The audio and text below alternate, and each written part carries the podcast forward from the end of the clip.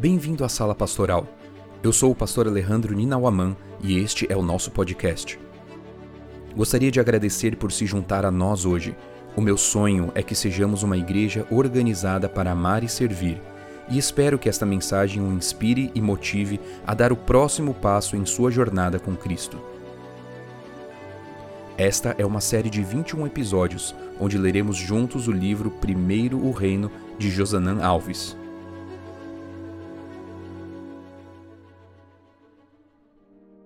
Capítulo 15 Aprendi a Viver A riqueza é como a água do mar. Quanto mais bebemos, mais sentimos sede. Arthur Schopenhauer. Há duas maneiras de ser rico elevar os rendimentos ao nível dos desejos ou baixar os desejos ao nível dos rendimentos. Alphonse Carr. A essa altura do livro, espero que você esteja maravilhado com a história da viúva e da entrega das duas moedinhas. No entanto, preciso confessar que o verdadeiro objetivo deste livro não é encantar ou maravilhar, mas transformar. A oração que faço a cada momento é que a história da viúva nos leve a uma mudança prática de nossa fidelidade. Para que isso aconteça, precisamos entender mais um ponto nesta linda história. Ela nos ensina uma grandiosa lição que pode ser resumida em uma única palavra: contentamento. Essa talvez seja uma das lições mais difíceis e, ao mesmo tempo, mais necessárias para se aprender a viver a fidelidade. É óbvio que a viúva aprendeu de maneira profunda a se contentar com o que possuía. Antes de entregar tudo o que tinha, ela teve que conviver por algum tempo com a possibilidade de viver sem nada. Em algum momento, ela obteve contentamento em depender e esperar pelo cuidado e proteção do Deus de Israel.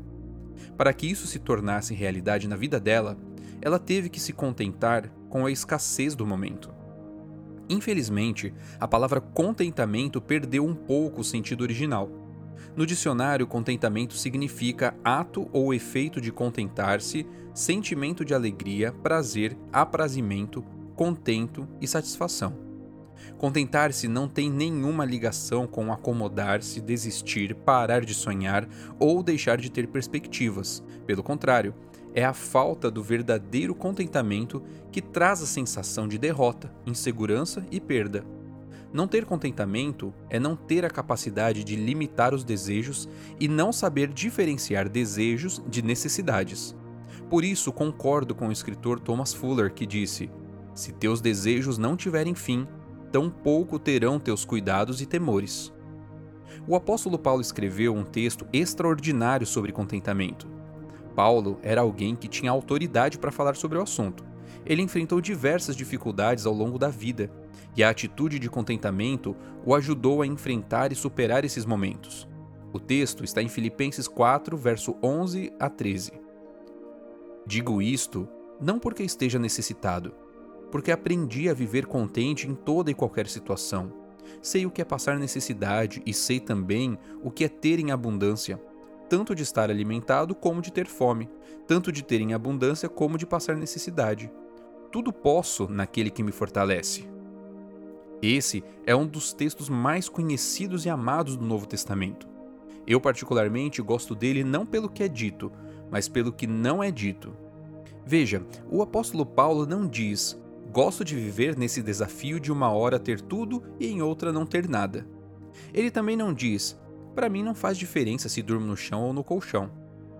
Ele também não diz: Não estou nem aí se hoje sei o que tenho para comer e amanhã não.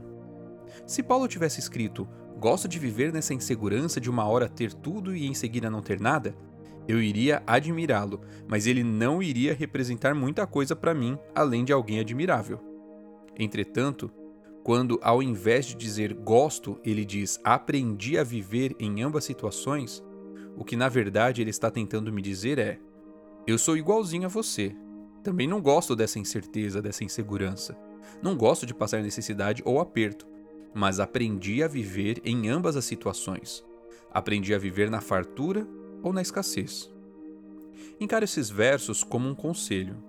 Ouço Paulo me dizendo: Você não precisa gostar, mas tem que urgentemente aprender a viver em ambas as situações. É por falta desse aprendizado que tantos casamentos, tantas famílias e tantas vidas cristãs estão se esfacelando. Não gostamos nem queremos aprender a viver com adversidades. Se formos honestos, vamos ter que admitir que muitos de nós viemos para a vida cristã porque não queríamos passar necessidades, não queríamos passar por momentos de abatimento, não queríamos enfrentar dores e assim por diante. A decisão de Paulo em seguir o cristianismo não foi para fugir dessas coisas, mas para aprender a conviver com elas quando fosse necessário. Hoje, ao contrário do tempo apostólico, somos cristãos que a qualquer preço queremos nos livrar das dificuldades. É por isso que a teologia da prosperidade é tão fascinante. Ela promete uma vida cristã de abundância e fartura na qual não se sofre mais e ponto final. A teologia da prosperidade atende ao maior anseio da natureza humana caída: evitar todo tipo de sofrimento a qualquer custo. É como oferecer um pirulito a uma criança de 5 anos. Provavelmente, ela não vai perguntar: Isso tem corante? Ou Qual é a quantidade de açúcar nesse doce? Ou Qual é o efeito desse doce em minha saúde? Ela só quer desfrutar da sensação agradável que o açúcar causará no cérebro dela. A teologia da prosperidade faz algo parecido.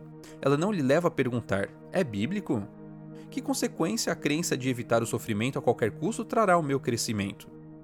Ela apenas quer levá-lo à contramão do que Paulo disse nos versos que lemos. Ela quer lhe ensinar a não aprender a conviver com necessidades ou abatimentos. Você pode dizer, Pastor, obrigado pelo esclarecimento, mas eu não faço parte de uma igreja que prega a teologia da prosperidade. Mesmo assim, quero alertá-lo de uma coisa. Talvez você realmente não saiba o que é a teologia da prosperidade. Talvez você pense que é apenas um grupo de igrejas que exploram as pessoas financeiramente com a proposta de bênçãos e prosperidade. Essa é a ponta do iceberg. Na verdade, a parte mais demoníaca da teologia da prosperidade não pertence a nenhuma igreja.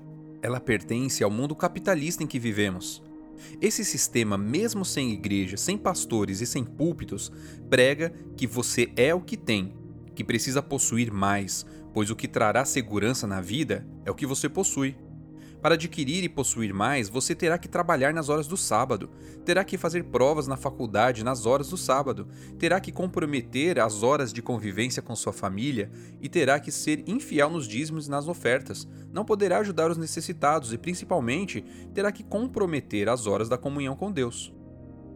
Jesus passou parte de seu ministério tentando destruir esses falsos ensinos, quando comparou o dinheiro a um Deus chamado Mamon, em Lucas 16, verso 13, quando mandou os discípulos alimentarem a multidão sem que eles tivessem condições financeiras para isso, Mateus 14, versos 15 a 19, quando pregou o Sermão do Monte e disse: Não andeis ansiosos com o dia de amanhã, Mateus 6, verso 34 e Lucas 12, versos 22 a 31.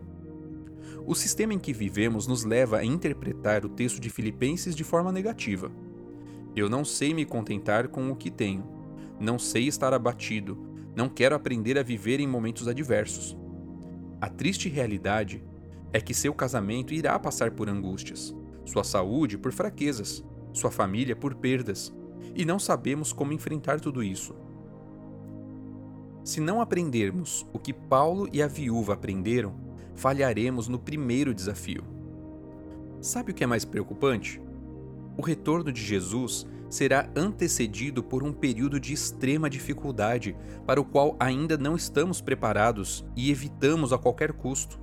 Será uma fase quando teremos que enfrentar coisas como as que Paulo aprendeu a conviver.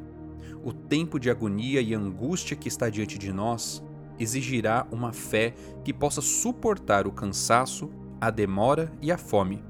Fé que não esmoreça mesmo que seja severamente provada o tempo de graça é concedido a todos, com a finalidade de que se preparem para aquela ocasião. A pergunta a ser feita é: como faço para aprender o que Paulo e a viúva aprenderam? A chave para a compreensão de uma vida como a deles está nos versos 11 e 13 de Filipenses 4. Aprendi a viver contente em qualquer situação, verso 11. Em primeiro lugar, você nunca conseguirá aprender a enfrentar as necessidades e o abatimento se não aprender a se contentar com o que tem. Para isso, você precisa evitar as dívidas a qualquer custo.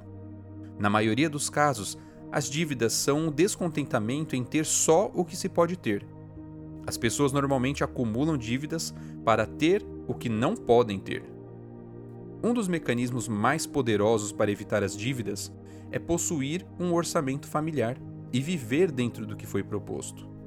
O orçamento é uma ferramenta de controle financeiro que permite ter uma visão clara das receitas e despesas. Basicamente, fazer seu orçamento significa registrar tudo que entra, salário, rendimentos de aplicações, pensões, etc., e tudo que sai, gastos, aluguel, impostos, etc., da sua conta bancária. O objetivo, claro, é gastar menos do que se ganha, viver dentro das possibilidades financeiras e ter um claro controle da fidelidade. Em segundo lugar, a fidelidade nos dízimos e nas ofertas é uma declaração pública de que nem tudo me pertence e que sou capaz de me contentar com o que tenho em minhas mãos. Tudo posso naquele que me fortalece. Verso 13. Imagino que você conheça pessoas capazes de dizer: com o que tenho, posso comprar qualquer coisa, ganhar qualquer pessoa, fazer o que quiser. Mas o convite bíblico é para você dizer: Porque estou em Cristo, posso todas as coisas. A solução para o aprendizado do contentamento é saber que em Cristo já possuo tudo o que realmente importa. Permita-se ser conduzido por Deus pelo caminho do contentamento e da paz. Hoje quero desafiar você a fazer um orçamento familiar. Não é algo complexo ou que irá tomar muito do seu tempo, mas lhe garanto que o resultado será eficaz para alcançar uma vida de contentamento. Existem vários recursos disponíveis na internet para fazer um orçamento familiar, mas gostaria de sugerir um que está disponível a seguir. É simples, prático e espero que seja uma bênção para você. Este capítulo teve a narração de Alejandro Ninawaman.